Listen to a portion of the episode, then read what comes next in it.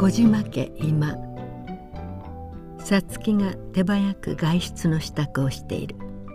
愛と芯がいぶかしそうに覗き「出かけるのお母さん。どこへ行くの?」「ちょっと買い物。私も行く。僕も。何言ってるの？今日は二人ともお絵かきのお稽古がある日でしょ。母さんだって夕方お店開けるまでに帰らなきゃならないの。のんびりしちゃいられないのよ。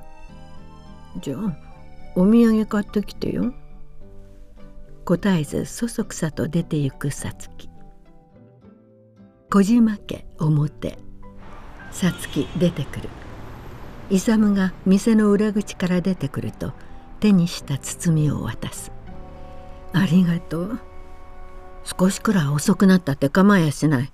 おふくろにはうまく言うからすみません。忙しい時に。こんなことめったにないんだ。親父は心得てて。それも親父がこしらえてくれた。遠慮することはありゃしない。感謝するように頭を下げるさつきと店で君の声がする「さつきさつき!」勇。早く行けとさつきを促す。小走りに去るさつき君が裏口から覗く「さつき買い物があるって出かけた。聞いてないわよそんなこと。午後の休みの時間なんだ。どこ行こうといちいち断ることないだろ。膨れて勇を見る君。岡倉家今。大吉がテレビをかけっぱなしにしてうたた寝している。とせわしなくチャイムが鳴る。大吉うるさそうに「うるさいな。留守だよ。誰もいませんよ」とテレビを消してまた寝る。と表でさつきの声がする「お父さん？お父さん」飛び起きる大吉「さつきか!」矢のように飛び出していく。岡倉家玄関。大吉ドアを開ける。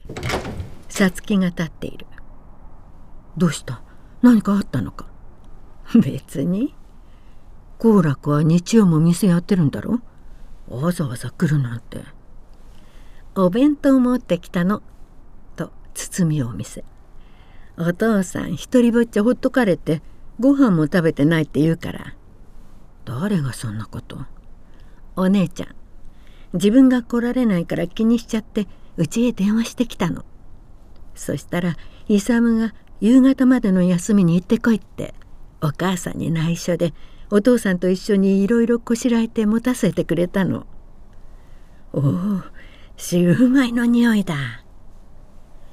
楽しそうに肩を並べて奥へ入っていく大吉とさつき岡倉家今。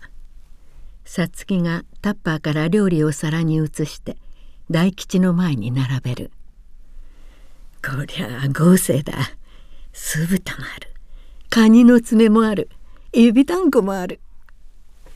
勇お父さんの好きなものちゃんと知ってるのよ。ありがたい。一人じゃこしらえて空気にもならなくてさ。水飲んで寝てたんだ。一日くらい食わなくたって飢え死にするわけじゃないしさ。けどさすがに腹減っちゃって。いただきます。うまい。うまいな。勇くんの腕は大したもんだ。娘が中華料理屋へ嫁に行ってるっていうのも 悪くないね。それはお父さんの味。岡倉のお父さんに持っていくのならって腕によりをかけて。嬉しいね。好楽のお父さんは素晴らしい人だ。職人としてもピカイチだがハートがある。あったかい。さつきは幸せ者だぞ。いい姑と亭主に恵まれて。少々うるさい姑でも我慢しなきゃ。笑顔でうなずくさつきせっかくのごちそうだ。やっぱりビールもらおう明るいうちから飲んだら叱られるんじゃないの？お母さんに。帰ってこやしないよ。あの人は父さんより娘や孫の方が大事なんだ。さつきビールを持ってきて大吉に継ぐ。ありがとうありがとう。娘なんてつまらんと思ってた。苦労して育てて教育したって自分のことしか考えてやしない。高校中退して一番出来が悪いと思っていたさつきが誰よりも優しくしてくれる。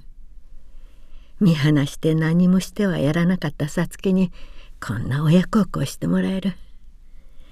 わからんもんだ。みんなそれぞれ忙しいの。私だって普段何もできやしない。せめてこんな時くらい。ありがたいよ。近頃父さんうちで夕飯食うことが多いんだが長子がいないとろくなもの食わしてはもらえない。亭主を何だと思ってるんだ。お父さんの体心配してるのよお母さん。年取ったら粗食の方が健康にいいの。お父さんに長生きしてほしいから。そんな殊勝なもんか。娘や孫のためには手をかけた料理は作っても亭主のためには面倒なだけなんだよ。お父さん。今のうちはまだいいよ。父さんだって働いて月給もらってくるからな。会社辞めて収入がなくなったらどんな仕打ちをされるか先が思いやられるよ。やだ。何ひがんでるのよお父さん。お父さんを威張ってなさい。お父さんはこの家建てて5人の娘一人前にして浮気もしないでさ。したくてもできなかったんだよ。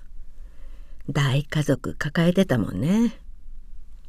だから大きな顔してさ。ああ長子も来年の春は社会人だ。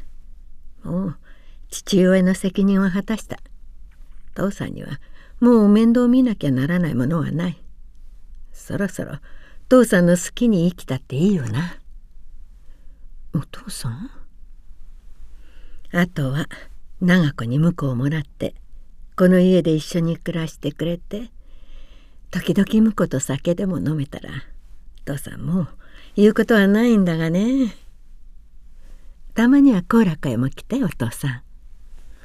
お前んとこはダメだ。父さん苦手なんだよあのばあさん。おいそろそろ帰らないと間に合わないぞ。まだ大丈夫。とビールを継ぐ。娘に継いでもらって飲むなんて父親冥利に尽きるな。5人も娘がいたってさつきくらいのもんだ。こうやって付き合ってくれるのは。幸せそうな大吉とさつきと玄関で荒々しくドアの閉まる音がして。いきなり節子が入ってくる「お母さん」節子何か言おうとするが言葉にならず座り込むと「悔しい!」と泣き出す。あっけに取られて顔を見合わせる大吉とさつき「お父さん私は絶対文子徹さんと別れさせますからね。いいですね」お母さん文子は嫁にやったって私たちの娘に変わりはないんです。私がお腹を痛めて手塩にかけて育てて高い学費払って大学を出して。私は24年文子の母親してきたんです。それをいくら高橋の家の嫁になったからってあんな女に母親ずらされちゃ黙っちゃいられませんよ。誰が何て言ったって文子は家へ帰してもらいます。離婚させますからね。言葉もなく節子を見つめる大吉とさつき中華料理店幸楽店さつきが調理場へ飛び込んでくると「遅くなって申し訳ありません」店にはもう客が混んでいる。外へ出たら店のことなんか忘れちまって。幸吉調理場から君に「お客様がいらっしゃるんだぞ。いい加減にしろ。チャーハンに餃子上がったぞ。さつき5番テーブルだよ。はい」とほっとして店へで料理を運ぶさつき。岡倉家今節子が大吉をせかせている。早く支度してください。あなたにも言っていただかないと。私一人じゃとても太刀打ちできる相手じゃないんです。へ へ母さんでも歯の立たない相手がいるのかね。大したもんだ。笑い事じゃないでしょう。強引に追い出されて仕方なく帰ってはきましたけど。今度は後へは引かないから。あんな女の思う通りにされてたまるもんですか。文子だってかわいそうです。別れる別れないは文子が決めることだろう。我々親が口出すことじゃない。放っておけばいいんだ。向こうは親が出てきてるんですよ。だからってこっちまで出て行って親同士の喧嘩になってみろ。漢字の文子たち夫婦は立つ瀬がないじゃないか。文子たちのことは文子夫婦に任せて。文子が嫌だったら帰ってくるさ。あなたには女親の悔しさなんて分かりゃしないんですよ。もう頼みません。と荒々しく出て行こうとする。節子。私一人で行ってきます。レスお願いしますね。よしなさい。親がことを荒立てるような真似は許さん。母さんはね娘を守るつもりなんだろうが娘たちは母親にしゃしゃり出られちゃ迷惑なんだよ。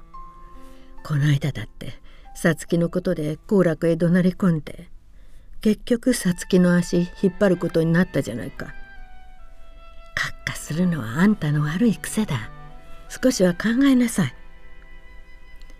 私はねさつきが言えないことを代わりに言ってやっただけですよ。